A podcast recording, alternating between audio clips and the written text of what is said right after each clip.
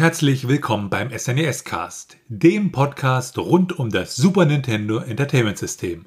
Mein Name ist Florian. Und mein Name ist Felix. Bevor wir zum eigentlichen Thema der heutigen Folge kommen, noch ein kurzes Errata. Nämlich haben wir in der letzten Folge über SimCity gesagt, dass die Spielzeit irgendwo zwischen 50 und 30 Stunden beträgt. Und da hatte ich einen kleinen Versprecher. Das sollte nämlich eigentlich heißen zwischen 15 und 30 Stunden. Und damit kommen wir auch schon zum Thema der heutigen Folge. Wir behandeln heute das Spiel F-Zero. Dabei handelt es sich um ein futuristisches Rennspiel bzw. einen Arcade Racer für einen Spieler, also im Singleplayer-Modus.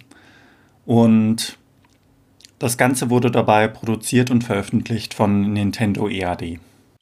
Wenn man sich die Geschichte von F-Zero anguckt, so ist F-Zero ja einer der Launch-Titel sollte den Mode 7 illustrieren. Also Mode 7 ist ja dieser Modus vom Super Nintendo, wo ich halt Bitmaps bzw. Ebenen nehmen kann, sie im Hintergrund skalieren kann, rotieren kann etc. Und das wurde halt häufig dafür genutzt, um eine Art Pseudo-3D-Effekt zu realisieren.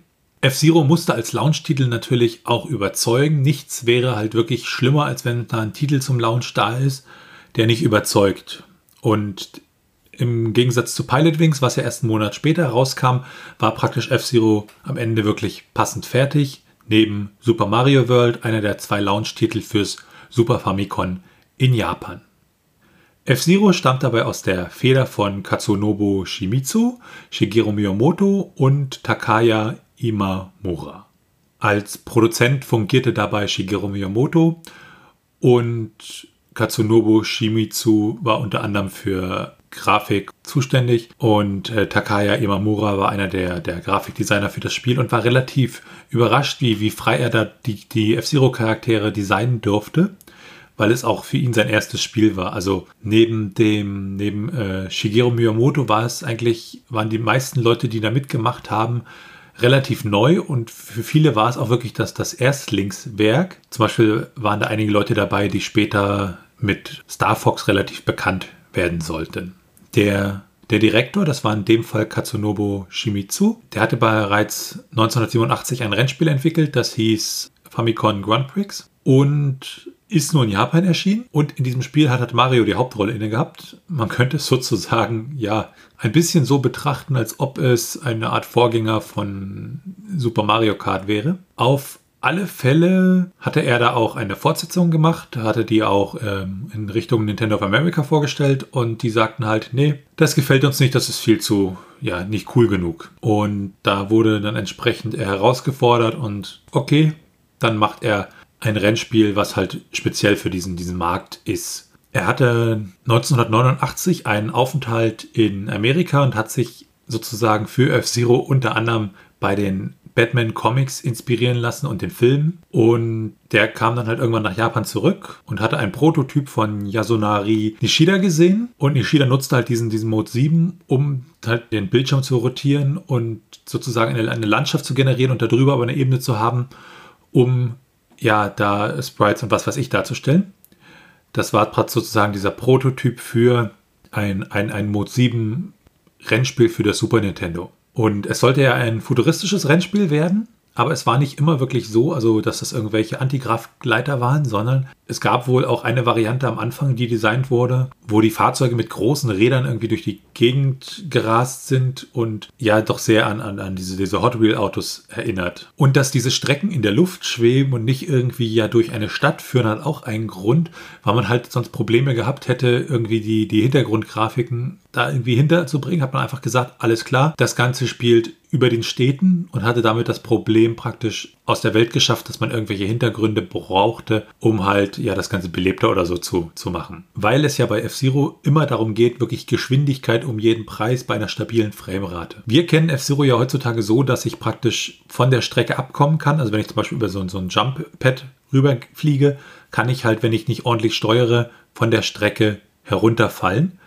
Das war in den ersten Versionen noch nicht so. Da war eine unsichtbare Wand, die praktisch verhindert hat, dass man darüber kam. Shigeru Miyamoto hat dann aber vorgeschlagen, lasst uns das wegnehmen, weil das einmal das, das ganze Streckendesign halt viel flexibler gemacht hat und halt ganz andere, ja, dass das Spielgefühl auch sehr stark veränderte und man dort halt auch ja mehr für seine Fehler in Anführungszeichen bestraft wird. Also man muss halt auch ordentlich fahren und, und, und durch diese Geschwindigkeit war das dann eigentlich eine gute Entscheidung, um halt dieses Spielgefühl von F-Zero halt herzustellen. Die Fahrer sahen auch früher noch, noch ganz anders aus. Also da gab es zum Beispiel, dass Captain Falcon noch eine Zigarre im Mund hatte und diese Charaktere wurden halt von Imamura illustriert und dieser Captain Falcon sollte dann auch so ein bisschen, ja, das, das, das Maskottchen für Super Nintendo werden, weshalb sich seine Farben auch am SNES-Controller orientieren. Er wurde dann aber, wie wir heute wissen, nicht das Maskottchen des SNES, sondern wurde halt zu Captain Falcon in F-Zero. Die Entwicklung von F-Zero hat ungefähr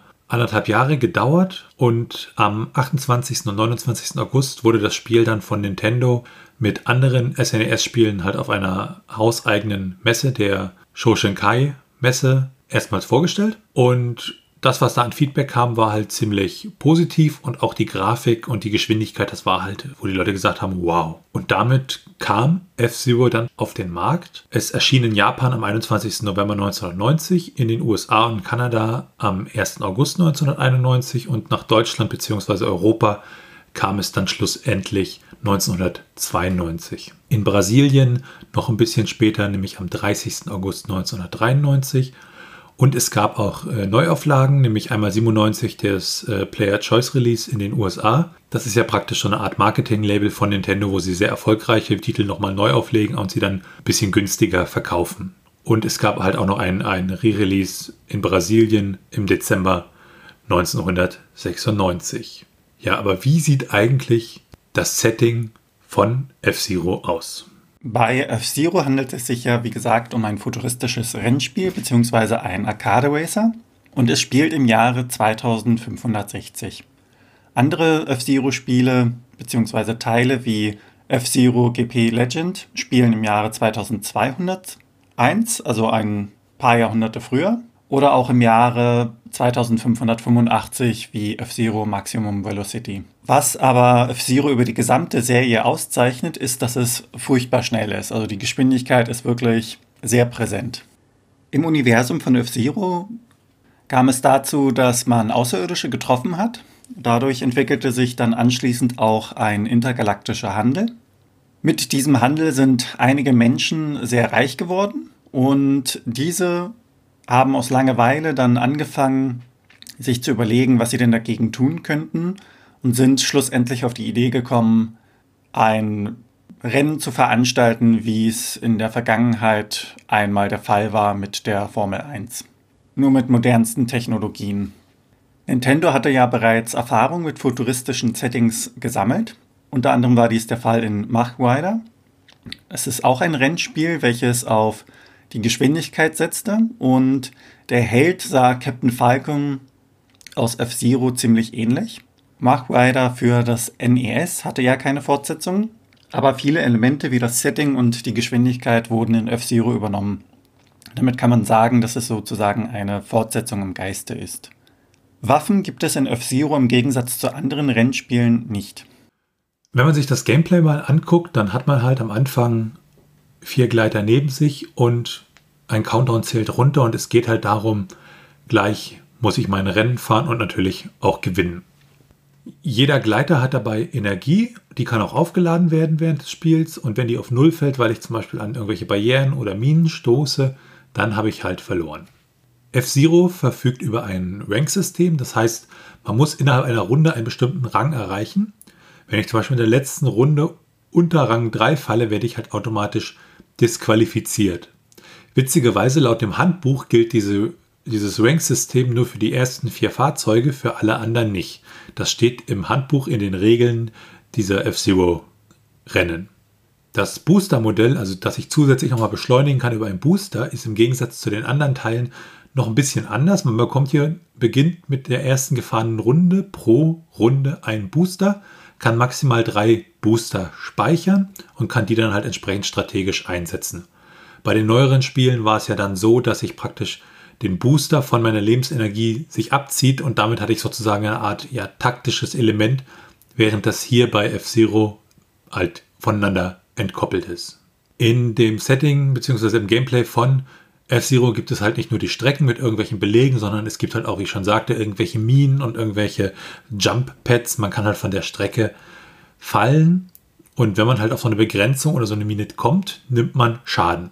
Und wie ich ja sagte, wenn die Energie aufgebraucht ist, ist man erledigt. Und man kann halt in jeder Runde, meistens bei der Startlinie, kann man dann sich nochmal aufladen, muss dann aber auch so ein bisschen halt das ja einplanen wie eine Art Boxenstopp, könnte man sozusagen sagen. F-Zero hat eine Reihe von Strecken, da kommen wir auch gleich nochmal zu, und eine Reihe von, von Ligen. Und in jeder dieser Ligen kann man mit unterschiedlichen Schwierigkeitsgraden, nämlich Beginner, Standard, Expert und Master spielen. Wobei der Master-Modus nur dann verfügbar ist, wenn man den Expert-Modus in irgendeiner der Ligen ähm, ja, erfolgreich abgeschlossen hat. Als Spieler hat man vier Fahrzeuge zur Auswahl. Einmal Captain Falcon mit dem Blue Falcon, der hat 3200 PS, eine Höchstgeschwindigkeit von 457 Stundenkilometer und wiegt knapp 1,3 Tonnen. Dann Dr. Stewart mit dem Golden Fox, der hat 2950 PS bei einer Höchstgeschwindigkeit von 438 Stundenkilometer, also eine sehr geringe Höchstgeschwindigkeit bei knapp einer Tonne Gewicht. Diese Höchstgeschwindigkeit verhindert es zum Beispiel, dass man im Master-Modus bei der einen Karte in der Theorie nur mit Fahren gewinnen kann. Da muss man sich praktisch von hinten anschubsen lassen.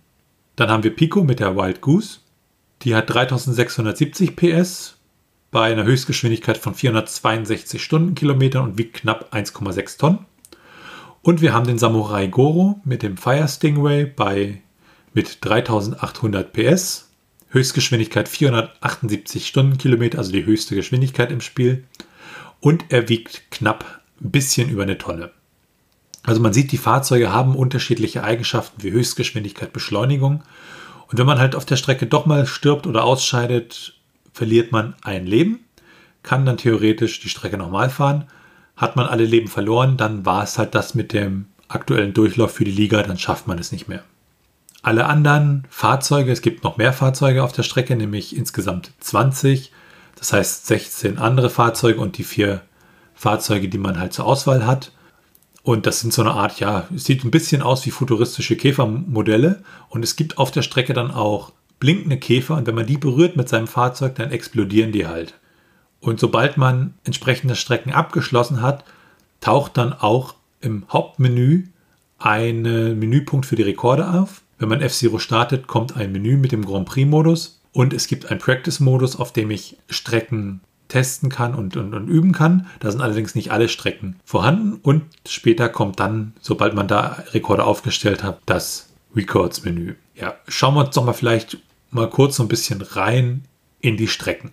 Insgesamt gibt es 15 Strecken. Diese verteilen sich auf neun Planeten insgesamt. Und viele dieser Strecken kommen auch in unterschiedlichen Variationen vor. Mute City 1, 2 und 3 zum Beispiel.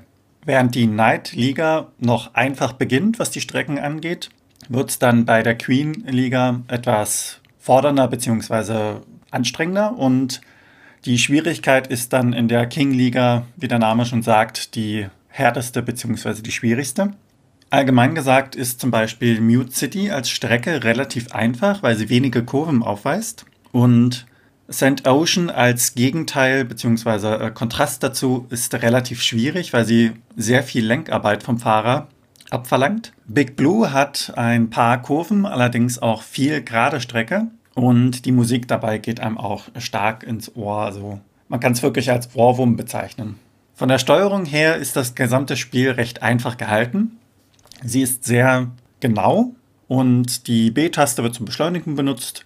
Mit der A-Taste löst man seinen Turbo aus. Sowohl mit der Y-Taste als auch mit der X-Taste kann man bremsen. Über die Schultertasten ist eine Gewichtsverlagerung möglich. Das heißt, die Fahrzeuge bzw. das Fahrzeug, in dem man selbst sitzt und das man spielt, das neigt sich zur jeweiligen Seite und damit kann man dann besser um die Kurven kommen. Teilweise auch ohne zu bremsen, weil die Bremse wird relativ selten benötigt, da es wirklich um Geschwindigkeit geht, um die Ideallinie beim Fahren.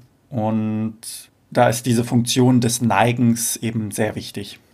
Wenn man sich das Aussehen von F-Zero mal anschaut, also Grafik und Sound und das Ganze drumherum, ja, eine Sache, die man feststellt, ist, F-Zero ist seinem Credo treu geblieben und ist halt auch schon damals sehr, sehr spartanisch gewesen, weil es ging halt um Geschwindigkeit und man hat dann halt grafisch halt relativ viel wegrationalisiert. So gibt es praktisch für die ersten vier Racer gibt es Sprites und alle anderen Fahrzeuge sind halt diese, ja, wie ich schon sagte, dieses, dieses futuristische Käfermodell. Ansonsten habe ich die Strecken, die sind eigentlich relativ hübsch, wenn man sie sich mal anguckt.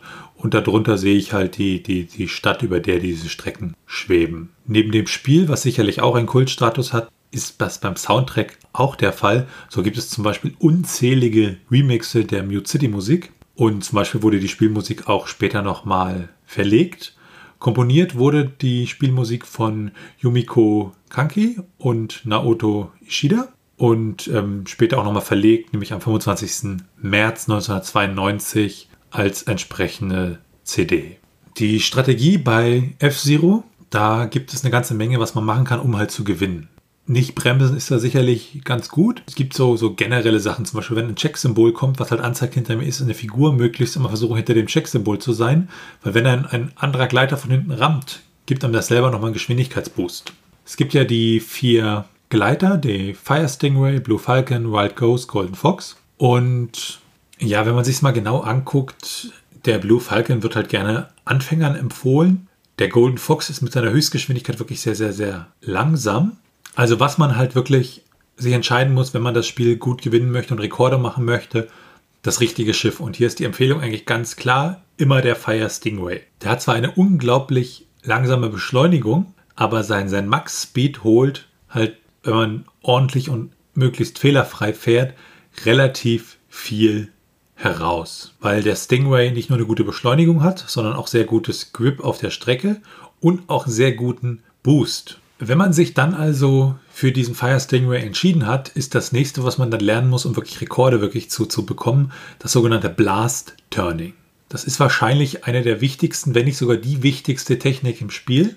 Und das meint nichts anderes als ja sehr, sehr schnell die, die Beschleunigungstaste zu drücken, also wieder hoch, runter, hoch, runter, während man um halt irgendwelche Ecken fährt, weil man sonst das Problem hat, dass der Antigraphkleider untersteuert und man Geschwindigkeit verliert. Und dieses sogenannte Blast Turning ist halt ein guter Weg, um da sehr schnell rumzukommen und sauber rumzukommen. Die zweite Sache, die man braucht, so als Basistechnik, ist halt das sich nach rechts oder links lehnen. In Verbindung mit dem Blast Turning kommt man dann praktisch sehr, sehr gut um die Ecken und verliert idealerweise relativ wenig Geschwindigkeit. Zu den fortgeschrittenen Techniken gehört dann halt, dass das sich am Start anstoßen lassen von hinten, dass man praktisch nochmal einen zusätzlichen Boost bekommt. Und Boosting ist auch so ein Thema. Man sollte diese Boosts immer möglichst nach den langsamsten Punkten einer Strecke benutzen, weil einem das halt entsprechend ja am meisten bringt an der Stelle. Was das Bremsen angeht, im Idealfall nie, es gibt allerdings ein paar Strecken, da muss man auch mal wohldosiert die Bremsen einsetzen, sonst kommt man halt an einigen Dingen nicht vorbei. Diese Jump Pads beschleunigen einen im ersten Moment, man sollte sie allerdings vermeiden, wenn man den Booster einsetzt, weil sie dann die Geschwindigkeit wieder auf 478 Stundenkilometer runterregeln. Und wenn man von der Sprungplatte hochgeworfen wird, muss man dann das Digitalkreuz nach unten drücken, damit man wieder landet. Sinnvoll landet, weil sonst verliert man Geschwindigkeit. Die andere Variante ist, das Steuerkreuz hochzudrücken. Dann hat man ein bisschen mehr äh, Zeit in der Luft, was für manche Abkürzungen im Spiel dann relativ praktisch ist. Daneben gibt es eine weitere Reihe von Techniken, um halt Rekorde zu machen, die dann wirklich schon für Experten gedacht sind oder zum Beispiel Techniken, die speziell für Speedruns benutzt werden. Zum Beispiel, dass man kurz vorher noch mal ein bisschen bremst, damit man nicht Erster wird, sondern Zweiter, weil dann die Credit-Szene, die danach kommt, wesentlich kürzer ist und man dadurch den Vorteil hat, ja, Zeit zu sparen. Bei der Strategie stellt sich dann natürlich die Frage, gibt es halt vielleicht einen Weg, ja, sich das Ganze einfacher zu machen mit irgendwelchen Cheats? In F-Zero gibt es in dem Sinne eigentlich keine eingebauten Cheats. Es gibt zwar Möglichkeiten, sich das Spiel einfacher zu machen, allerdings gibt es in dem Sinne keine eingebauten Cheats. In Red Canyon 2 zum Beispiel oder Wildland 2 unter anderem kann man Abkürzungen benutzen. Es ist zwar nicht direkt ein Cheat, aber man kann neben den drei Standardklassen, wie vorhin gesagt, noch die Masterclass freischalten. Und in dieser Masterclass ist das Spiel dann halt auch wesentlich, wesentlich, nochmal wesentlich schwerer. Ich habe da mal den schönen Satz gehört, dass F-Zero sich dadurch definiert, dass erwachsene äh, Männer beim Spielen anfangen zu weinen. Ich glaube, da ist was dran. Und ähm, wenn man sich das mal anguckt, so von wegen Cheats und die Computergegner, also da hat man bei F-Zero doch das Gefühl, dass die ja in irgendeiner Art und Weise cheaten. Im Sinne von, zum Beispiel im Master-Modus haben sie halt ein unglaublich perfektes Handling. Also die, die, die KI macht da keinerlei Fehler und deshalb ist es zum Beispiel auch, auch immer so, dass die immer knapp hinter einem sind. Egal wie schnell man fährt, sie sind da immer hinter einem und das ist auch so ein bisschen das Problem, dass man zum Beispiel mit der Golden Fox ja nur über Geschwindigkeit, weil die halt so langsam ist, die Strecke Death Rind eigentlich gar nicht wirklich gewinnen kann. Da muss man sich dann so ein bisschen ja die Gegner vom Leib halten, indem man sie nicht durchlässt. Und die Gegner fahren ja halt ihren Track da lang und wenn man sie zum Beispiel schubsen würde, dass sie halt vom Track runterfallen würden etc., ist denen das auch relativ egal. Sie fahren dann einfach wieder auf ihre Ideallinie zurück, egal welche Hindernisse da sind und fahren dann einfach weiter. Daneben gibt es für F-Zero einige Game Genie Codes, die man natürlich aus Spaß auch nochmal ausprobieren kann. Als Beispiel seien da genannt immer auf Platz 1 sein, unendliche Turbos, unendliche Leben natürlich und einen dauerhaft aktivierten Booster von der Geschwindigkeit her. Von F-Zero gab es eine Version für Europa, eine für Japan und eine für die USA. An sich waren die Versionen relativ identisch, aber die Credits zwischen der japanischen und den anderen beiden Versionen unterscheiden sich.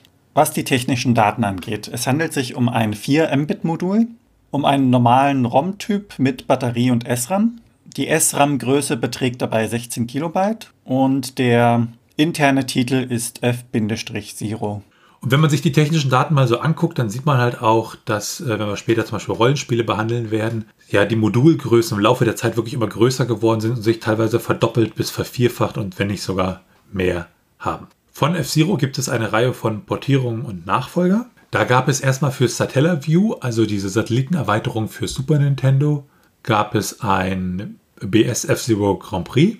Das ist sozusagen ein Remix vom Original F-Zero, was dann über dieses äh, Satellaview veröffentlicht wurde und ähm, hatte unter anderem einen Kommentator, der halt das Gameplay kommentiert hat über das sogenannte Soundlink. Und in dieser Version gab es auch einen zusätzlichen Cup, die sogenannte Ace League. Später wurde das Ganze dann nochmal zusammengefasst in BS F-Zero Grand Prix 2.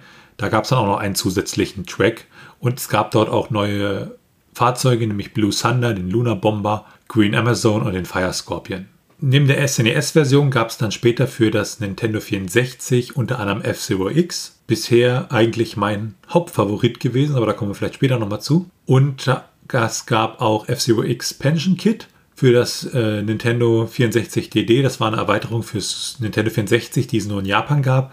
Damit wurde unter anderem ein Streckeneditor nachgeliefert. Dann gab es eigentlich noch Teile für den Game Boy Advance, nämlich gleich drei Stück, nämlich F-Zero Maximum äh, Velocity. Dann gab es F-Zero GX für den GameCube und nochmal zwei Teile für den Game Boy Advance. F-Zero GP Legend, die sich auf die Anime-Serie bezieht, die es zu F-Zero gibt. Und sehr, sehr unbekannt hier wahrscheinlich neben den Satellaview-Teilen F-Zero Climax, was für den Game Boy Advance herauskam und nur in Japan erschien, aber auch wieder einen Streckeneditor mitbrachte.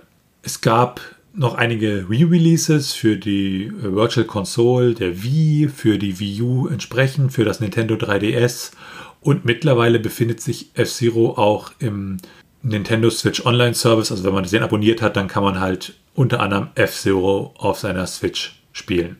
Wenn man sich jetzt mal anguckt, dass der letzte richtige F-Zero-Teil praktisch 2004 erschienen ist, da stellt sich natürlich auch so ein bisschen die Frage, ja, wie ist es denn um die Zukunft dieser Serie bestellt? Futuristische Rennspiele wie F-Zero sind eine Nische und es stellt sich eben die Frage, ob man diese Nische gewinnbringend bedienen kann. Aus den Kreisen von Nintendo heißt es zwar auch, dass das Franchise noch nicht tot ist, allerdings, dass dieses neue irgendwie, also ein neues Element hineingebaut werden müsste, damit es erfolgreich ist. Und wenn wir etwas Glück haben, sehen wir vielleicht noch in Zukunft einen anderen bzw. neuen F-Zero-Teil. Und damit sind wir auch bei unseren schönen ja, Trivia-Fakten rund um F-Zero Also F-Zero stellte ja diesen, diesen Effekt halt sehr gut zur Schau, diesen Mode 7-Effekt. Und der war halt auf anderen Konsolen zu der Zeit nicht wirklich nachzubauen. Das hatte halt auch den Vorteil, dass Nintendo, ja, das Super Nintendo ja relativ spät auf den Markt gebracht hatte und damit natürlich ja auch ein bisschen bessere Hardware zeigen konnte als die Konsolen, die halt schon da vorher da waren. Und F-Zero ist praktisch auch ja ein wenig die technische Basis, so mehr oder weniger, beziehungsweise die Erfahrungen, die dort gesammelt wurden, sind halt später in der Super Mario Kart beziehungsweise in der Mario Kart Reihe gelandet. Daneben findet man Charaktere von F-Zero, zum Beispiel Captain Falcon, auch als spielbare Charaktere in den äh, Super Smash Bros. Spielen wieder. Und wenn man F-Zero spielt und das Startmenü einfach mal stehen lässt, sieht man auch Captain Falcon auf einer Strecke fahren und ist doch sehr überrascht, wie dicht er an die Barriere fahren kann in diesem Demo, ohne wirklich zu crashen. Ja, dann hatten wir es ja vorhin schon kurz angedeutet. Es gibt von F-Zero auch ein Anime oder es gab ein Anime zu diesem Spiel. Der Anime F-Zero Falcon Densetsu wurde im Jahr 2003 produziert und ist die Adaption des Videospiels F-Zero. Einzuordnen ist das Ganze in die Genre Abenteuer, Action und Sci-Fi. Ryo Suzaku ist der Protagonist und 2051 ein Rennfahrer und Polizist. Nach einem Unfall wird er eingefroren und 150 Jahre später dann wieder aufgetaut, wo er wieder gegen seinen Widersacher Soda kämpfen muss. Die Bewertungen sind so lala. Nachdem ich mir die Bewertungen angeschaut habe, würde ich den Anime eher nicht schauen wollen. Im Handbuch wird unter anderem die Hintergrundgeschichte der Charaktere erklärt. Da gibt es von Imamura halt Zeichnungen bzw. ein Comic über mehrere Seiten, wo die Geschichte von Captain Falcon so ein bisschen die Figur beleuchtet wird und das eigentlich ziemlich witzig ist, das im Handbuch zu haben. Und ja, auch so der einzige Teil ist, weil im Spiel selber werden die Charaktere ja effektiv eigentlich gar nicht behandelt, weil man hat ja nur diese, diese Gleiter, die man auswählt. Zu F-Zero gibt es auch eine Community, nämlich unter anderem F-Zero Central, wo halt über die F-Zero-Spiele selber Rekorde gesammelt werden. Das werden wir natürlich verlinken. Durch den Nintendo League von 2020, wo glaube ich auch unter anderem der Quelltext veröffentlicht wurde, ist auch eine Prototypenversion von F-Zero aufgetaucht, die allerdings ähm, nicht als Super Nintendo ROM vorliegt, sondern halt wirklich kompiliert für einen Rechner war. Und wenn man sich diese Version mal anschaut und mit den fertigen finalen Builds vergleicht, so wird man feststellen, dass die Musik im Titelscreen wesentlich lauter ist. Und man hat in dieser Debug-Version eine Funktionalität, um bestimmte Kurse auszuwählen. Daneben gibt es einen sogenannten Last Lap Cheat, das heißt, damit kann man sich in einem Spiel automatisch in die letzte Runde befördern lassen. Und eine Funktionalität, die ich besonders sehr interessant finde, ist der sogenannte Frame äh, für Frame Modus. Das heißt, ich kann in einem Spiel das Spiel pausieren und kann dann Frame für Frame sozusagen weiterspielen.